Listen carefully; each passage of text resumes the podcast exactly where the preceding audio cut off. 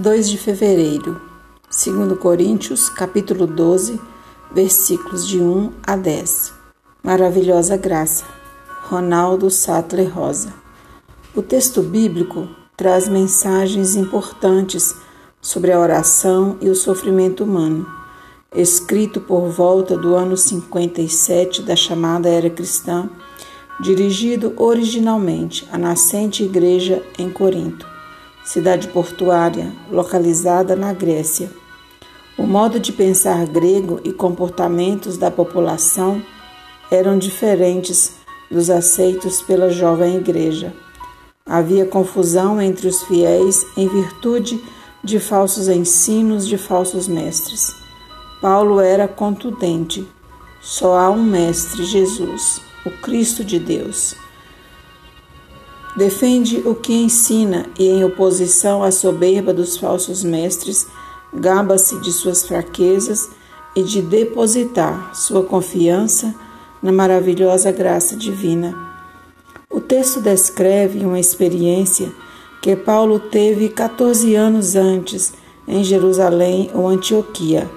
Atos 11, 25 a 26.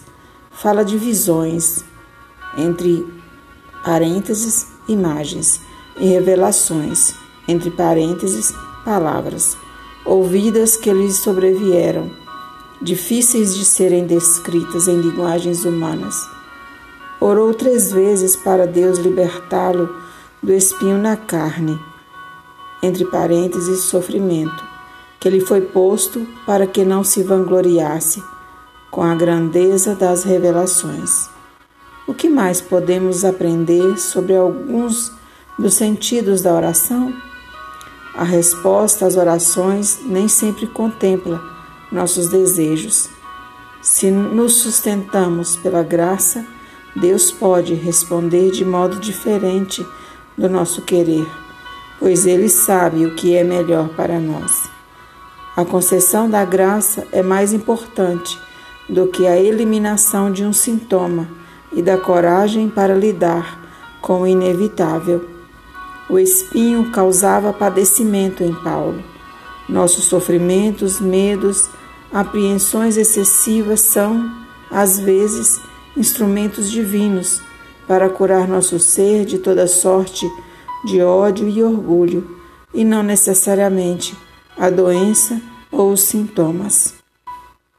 Oração. Tem compaixão de mim, Senhor, porque eu me sinto debilitado. Sara-me, Senhor, porque os meus ossos estão abalados. Salmo 6, verso 2. Amém.